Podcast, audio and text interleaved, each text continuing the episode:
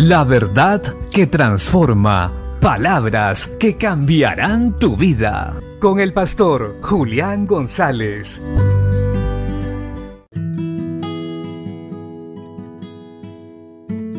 La Biblia dice en la segunda carta a Timoteo capítulo 2 versos 1 al 3.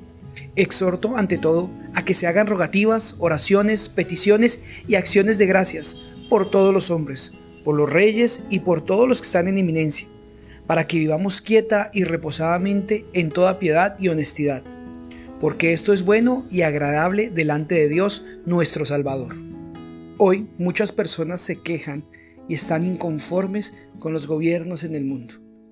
Estamos preocupados y no sabemos hacia dónde va el mundo.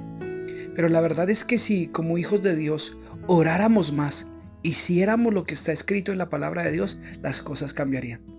En este texto se nos exhorta a orar y rogar con acciones de gracias por todos los hombres y por los reyes para que vivamos quieta y reposadamente.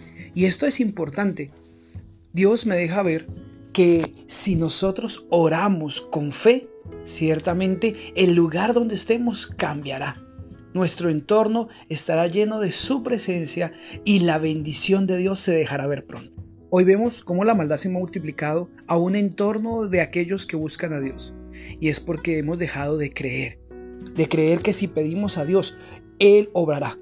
Pues es Dios quien inclina el corazón del rey a hacer su voluntad. No olvidemos esto. Dios sigue siendo Señor de toda la tierra. No solamente es Dios de los cristianos o Rey de nosotros, es el Señor y dueño de toda la tierra. Y Él hace lo que quiere.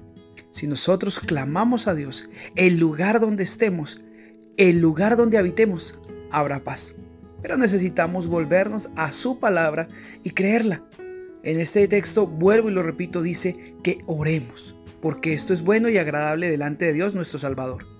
Levantémonos pues y dejemos de quejarnos tanto y empecemos a orar más. Bendiciones.